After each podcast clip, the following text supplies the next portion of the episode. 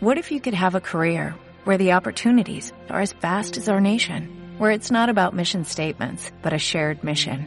At U.S. Customs and Border Protection, we go beyond to protect more than borders, from ship to shore, air to ground, cities to local communities. CBP agents and officers are keeping people safe. Join U.S. Customs and Border Protection and go beyond for something far greater than yourself. Learn more at cbp.gov/careers.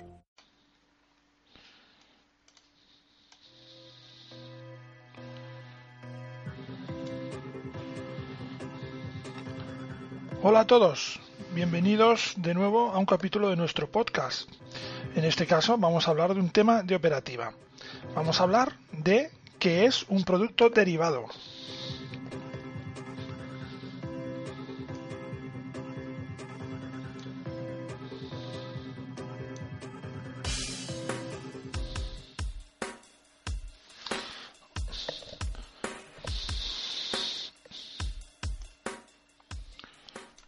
Como ya os hemos comentado, vamos a hablar de qué es un producto derivado.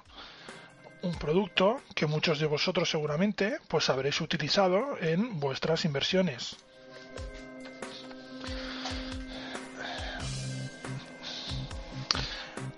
El producto derivado tiene varias características que lo hacen eh, pues un poco más complejo que otro instrumento financiero que, esté más quizás al alcance del público en general.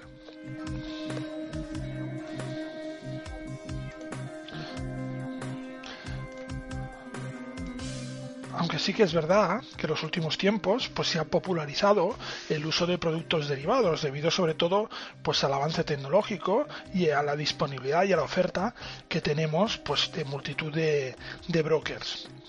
Pero ese no es el tema que va a centrar la sesión de hoy, sino comprender exactamente de qué estructura tiene un instrumento financiero como eh, bueno, eh, los instrumentos financieros de la familia de lo que llamamos productos derivados. Vamos a empezar primero por la definición del término. ¿Qué es un producto derivado? Bueno, pues un producto derivado es un producto financiero cuyo precio está referenciado a otro producto. Es decir, no está referenciado a un activo en sí, sino a otro producto financiero. Eh, recordad siempre que nosotros eh, diferenciamos entre lo que es un activo y un producto financiero, un producto o producto financiero. ¿no? Un activo realmente algún bien que se compra, un servicio que se compra o se vende, se transacciona. Y en cambio el, el producto financiero es el instrumento a través del cual efectúas esa transacción o queda visualizada esa transacción. El caso de un producto derivado, como hemos comentado, eh, se trata de un producto financiero cuyo precio se refiere a otro producto financiero, es decir, no se refiere a un activo, sino a otro producto. Un claro ejemplo de esto pues, son los eh, futuros. Tenemos un producto derivado que es el futuro, que está referenciado a otro activo, por, ejemplo un futuro del oro, pues está referenciado al oro. En este caso el oro sería lo que denominamos subyacente, ¿eh? el, activo subyacente es el activo sobre el cual se referencia el precio de ese, de ese eh, derivado. ¿Qué características podemos destacar de un producto derivado? Pues eh, aparte de esta característica principal, que es que está referenciado al, al precio de otro producto, principalmente eso quiere decir que a todos los niveles legales, fiscales, etcétera, tú cuando adquieres un derivado no estás adquiriendo ese activo al cual está referenciado el precio. Yo cuando cuando eh, eh, abro una posición, ahora explicaremos concretamente lo que quiero decir con esto, eh, de sobre un futuro, no estoy adquiriendo el bien sobre el que está referenciado el futuro, estoy abriendo una posición, que es un tema exclusivamente financiero. Esto tiene efectos, pues por ejemplo, a nivel de cuando hacemos eh, eh, operaciones en derivados sobre acciones, pues a nivel de dividendos, a nivel fiscal, etcétera, etcétera. Es decir, es importante comprender que cuando estamos trabajando con productos derivados no estamos adquiriendo productos ni, ni, vendiendo ni comprando productos, estamos abriendo y cerrando posiciones, es decir, estamos tomando posiciones en el mercado en un sentido o en otro. Eh, de aquí también que cuando nosotros estamos trabajando con productos derivados, pues sea posible la, que se llama operativa a corto, es decir, sea posible vender un activo sin tenerlo, ¿no? Y mucha gente se pregunta, llegados a este punto, ¿cómo puedo yo vender algo que no tengo? Es que aquí está la clave, es que no lo tienes. Es que el producto derivado no te da la propiedad de ese activo. Lo único que estás haciendo es abrir una posición en el mercado. En este caso, estaríamos hablando de una posición corta, una posición de venta.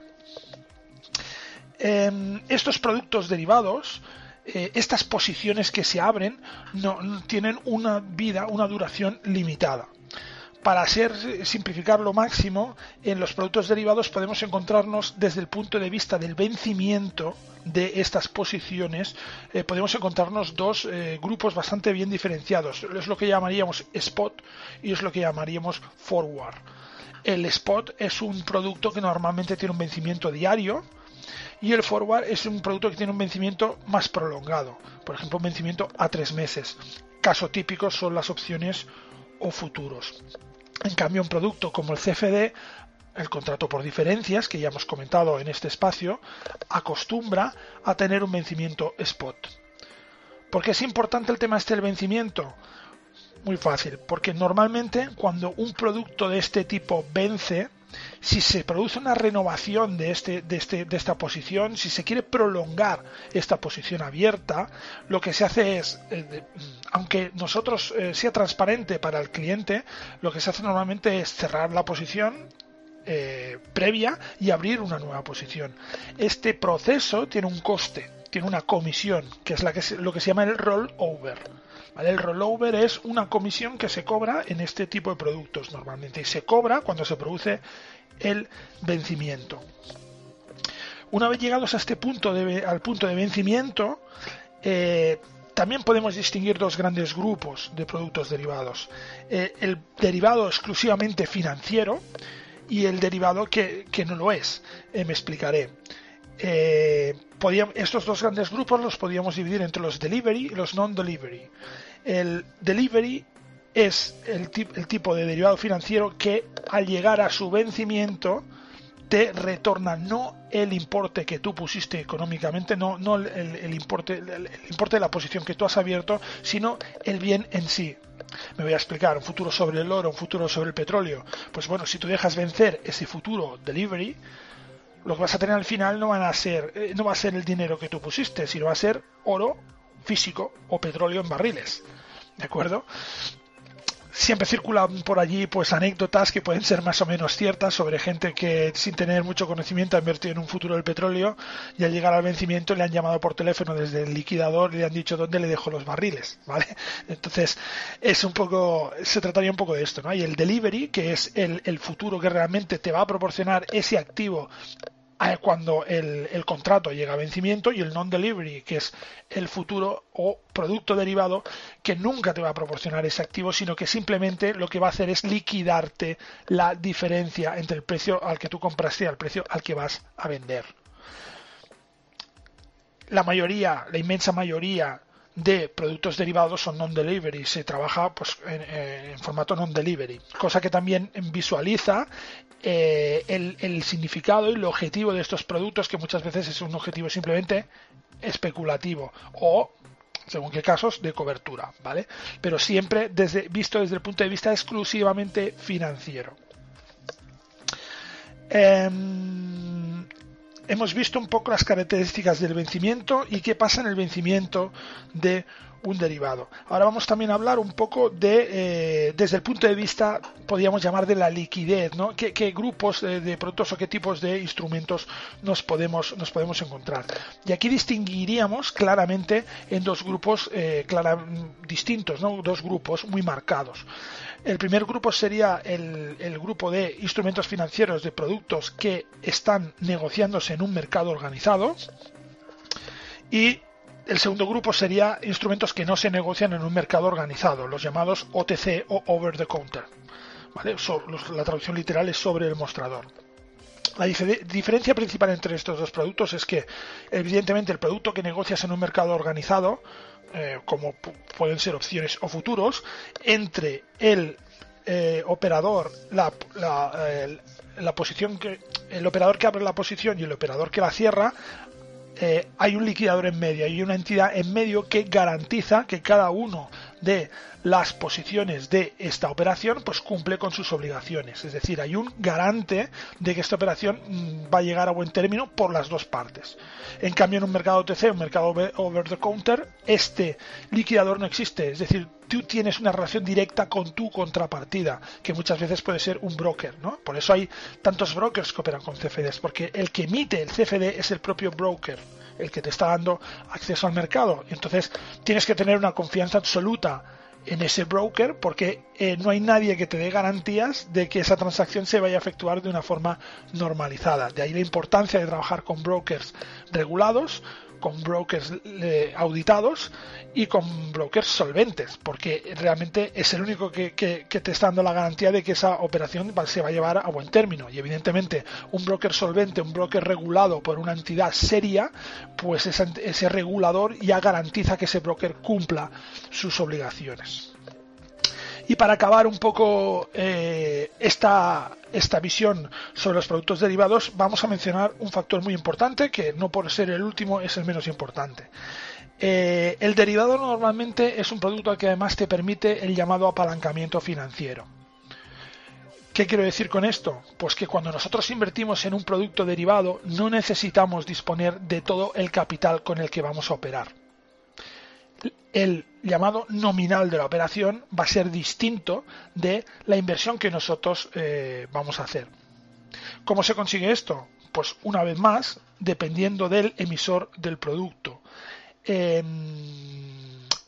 tenemos aquí una estructura en la cual yo abro una cuenta en un eh, intermediario, en un broker, y eh, pues si empiezo a operar con derivados, ese broker me permite operar con un nominal aunque yo no disponga de ese dinero, sino que lo que me permite es apalancar, es decir, él me presta eh, parte de ese dinero a cambio evidentemente de bloquear una parte de mi cuenta como garantía, lo que llamamos margen o garantía.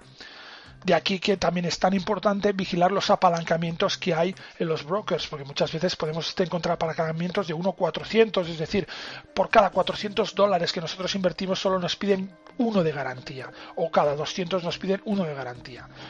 Vigilad con esto porque aunque pueda parecer muy ventajoso porque nos permite trabajar con mucho más capital del que tenemos, las pérdidas también son proporcionales a ese capital que estamos invirtiendo, no el que nos bloquean, no el del margen, sino el que realmente con el nominal que nosotros estamos eh, entrando al mercado. Por lo tanto, no deja de ser peligroso dejando aparte que un broker que eh, permita a sus clientes operar con unos apalancamientos de 1.400, por ejemplo, evidentemente ese riesgo de que eh, todos sus eh, clientes en un momento dado hagan una operación errónea y pierdan dinero, lo está asumiendo ese broker. Por lo tanto, es un broker que tiene que ser muy solvente para poder cubrir esos apalancamientos. Hasta aquí nuestro espacio de hoy. Espero que con esto, con estos conceptos que os hemos explicado, os haya quedado pues un poco más claro de qué estamos hablando cuando hablamos de un eh, producto derivado, ¿no? Y, qué significa eh, pues eh, realmente un poco la operativa con esto. son productos apalancados, todos los productos apalancados son productos calificados siempre de alto riesgo y debemos estar siempre muy atentos a la operativa con estos productos y debemos siempre operar con estos productos con pleno conocimiento, es decir, es muy, muy importante la formación para operar con esos productos. En otros capítulos hablaremos seguramente de otras características de los productos derivados, porque son unos productos que actualmente están muy, muy, muy extendidos. Eh, no me voy a alargar más, creo que hemos ya cerrado un poco el círculo de, de, bueno de, todo este concepto de, producto derivado que os queríamos eh, comunicar. Espero que os haya sido pues eh, interesante el capítulo y nos seguimos viendo tanto en nuestro canal de YouTube como en nuestro canal de podcast o en nuestra web forexperiences.com así que eh, un saludo y hasta la próxima